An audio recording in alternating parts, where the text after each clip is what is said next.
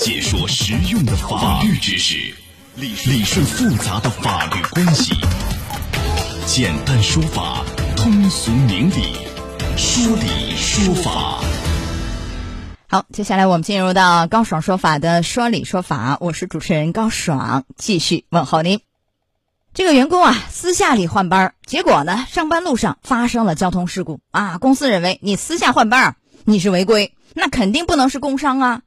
这事儿真的是这样吗？来，今天我们来关注此事，邀请到的嘉宾是北京市高鹏南京律师事务所马红军律师。马律师您好，高老师好，各位听众下午好。欢迎您做客节目。那么到底是怎么一回事呢？我们先来听一听。河南一个清洁公司的员工刘某和杨某啊，驾驶着同一辆机扫车，负责同一路段卫生。按照公司要求啊，两个人是轮替各半天上班。一天，刘某和杨某私下协商换班。刘某骑电动车上班时候，正好与一辆小轿车碰撞受伤，轿车司机负全责。可社保局呢就认为刘某属于工伤，但是公司却认为刘某私下换班违规，不能认定工伤，于是就将社保局起诉至法院。哎呀，这个事儿我不知道收音机前各位您是怎么看的？您觉得是不是工伤呢？啊，您可以登录到大蓝鲸客户端，找到 Live 互动专区，也可以在首页的主播号专区点开以后看见我啊，高爽，点关注就可以发帖留言参与互动了。哎，我们说这个职工在上下班途中发生的非本人主要责任的交通事故，这可以是工伤。呃，所以这个案件你看对照这一条。刘某呢骑电动车上班路上和一辆轿车发生碰撞啊，刘某受伤，两车呢受损，轿车司机是全责，那应该是工伤啊。所以你看当地这个呃社保局认定刘某是工伤，但是呢公司不服啊，公司认为你工伤你认定应该满足三个条件：第一个工作时间啊，工作地点，工作原因。你这个私下里换班，你不属于工作时间呐，那个点按理说你不应该上班。你怎么上班的呢？你私下换的班啊，所以这公司不认可。那这个是因为已经到了法院嘛？法院会怎么判呢？您怎么看公司这样一个抗辩呢，马律师？我认为这个公司的抗辩是没有道理的。就虽然这个刘某和他的同事是私下去换了班，但是他们换班的目的最终还是要去完成公司指派的任务的。就他虽然有换班这样的私下的一个。呃，可能公司认为是一个违反公司的一个规章制度的行为，但它本质它是要完成公司指派任务的，所以呃，那么这种换换班也应该是就是不是说是偶尔一次，会经常发生，公司没有制止，那就等于是默认了这种行为，所以说应当认定为工伤。哎，我有两个疑问哈，第一个您说这个呃，可能不是第一次换班了，公司没有制止，相当于是默认，您从哪里来判断是默认？那万一公司说我不知道呢？你也没跟我说，我怎么知道你们俩换班了呢？是不是？这个怎么说呢？如果这样的话，就是这样的话，一般是就是，比如说这个作为我劳动者，我只要举证说，哎，这个换班我之前有过，那公司没有说，呃，你们这个换班行为无效，不能够再换班，没有这样的一个证据的话，那公司我们就会一般认为这个公司就默认这个换班行为的有效性，就默认他的这样换班是可以的。啊，只要第一次换班，这个用人单位没说什么，就默认为第二次以后所有的换班，等于是你单位也认可，也默认了。对，啊，相当于这个意思。但是您说的第一点，就比如说，嗯，他俩换班是为了完成工作，这个怎么来判断？也许比如说我家里有事儿，啊，所以咱俩商量一下换个班，呃，换个时间嘛，我再来上班。那这样呢，怎么来看呢？怎么来判断是一定是换班是为了完成工作任务呢？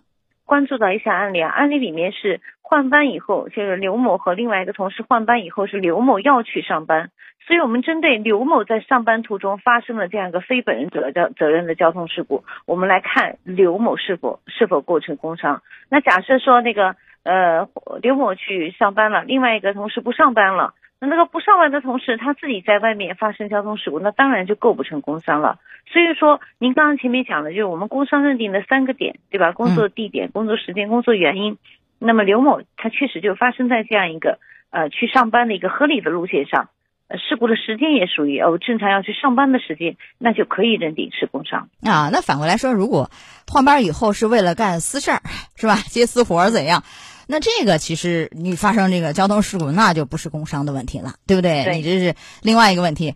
所以其实像这样的就是这个私下换班属不属于工作时间，确实有很多争议好像以往案件也有这样的一些这个，呃，比较有扯皮啊、纠纷的地方。但其实呢，如果你按字面严格去去对照理解，好像这个 私下换班确实不属于一个工作时间。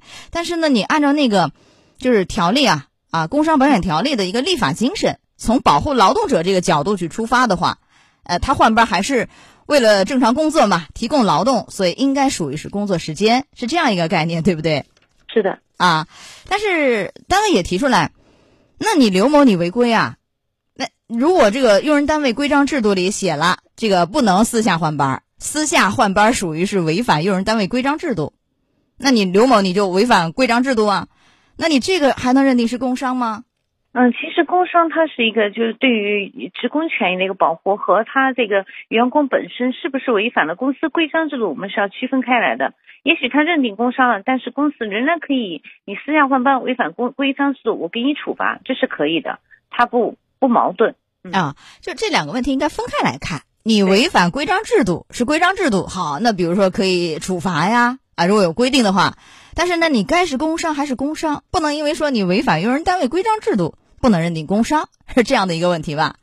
好，所以这个案件后来呢，人社局作出工伤认定啊，法院认为事实是很清楚的，适用法律也正确，所以法院判驳回这家公司诉讼请求啊，二审也是维持原判。那我们从这个案件里可以大致判断出来，好像这个单位没有给员工缴这个工伤保险吧，有点这意思，要不然干嘛就不愿意认定工伤呢？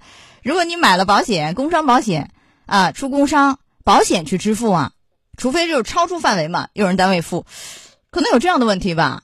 嗯，也不一定，因为其实就我们都知道，工伤除了大部分是呃工伤保险单位支付以外，还有一部分像误工费啊、呃护理费啊，甚至还有一次性的就业补助金啊，还是要单位支付的。那么单位为了就就不想支付这些钱，他也会去争取不要认定为工伤。嗯，有两种可能，是不是？也可能是没有买这个工伤保险，当然也有可能您说的买了以后需要他承担的也不想承担。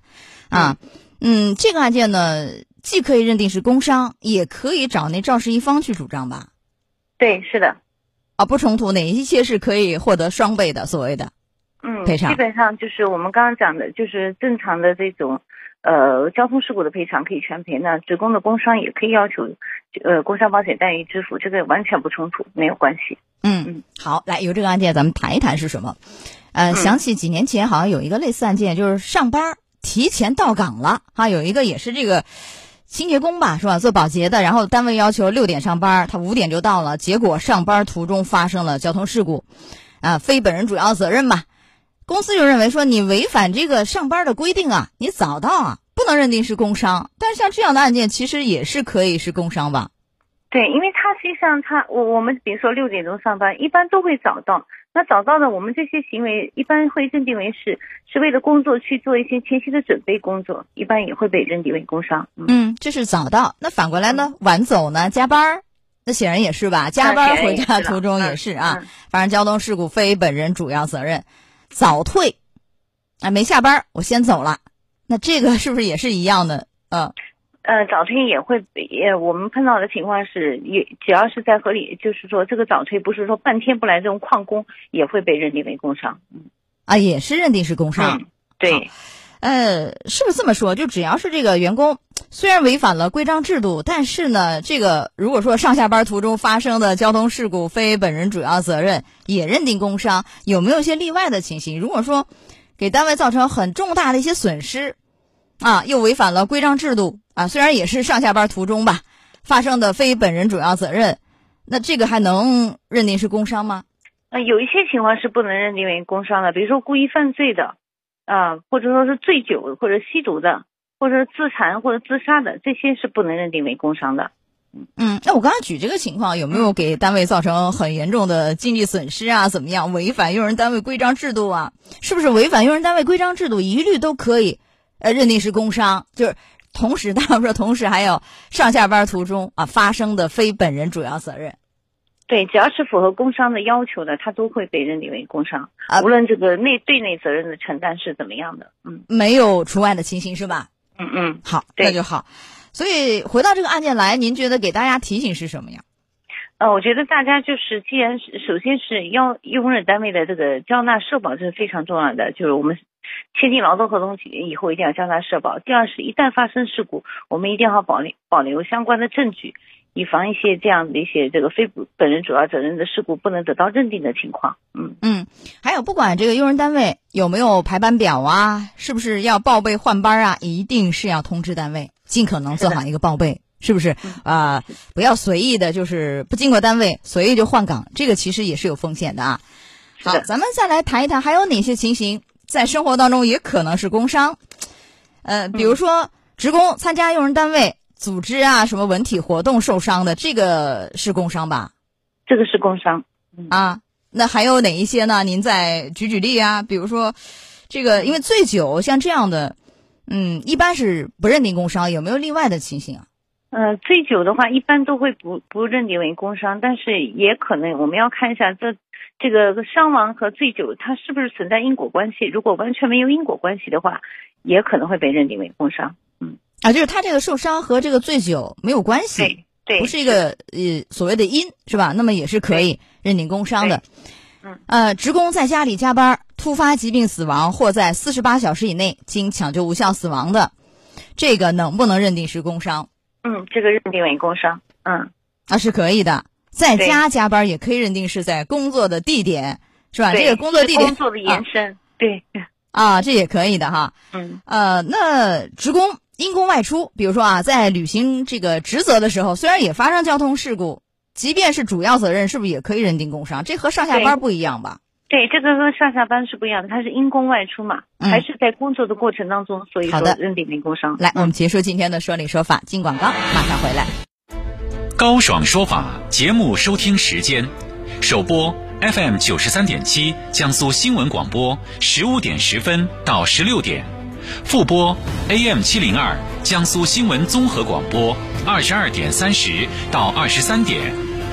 想咨询法律问题和主持人高爽互动，请下载大蓝鲸 APP 到高爽的朋友圈。节目微信公众号“高爽说法”，网络收听方式：江苏广播网三 W 点 VOJS 点 CN。智能手机下载大蓝鲸 APP 或蜻蜓、喜马拉雅等，搜索“高爽说法”，可随时收听。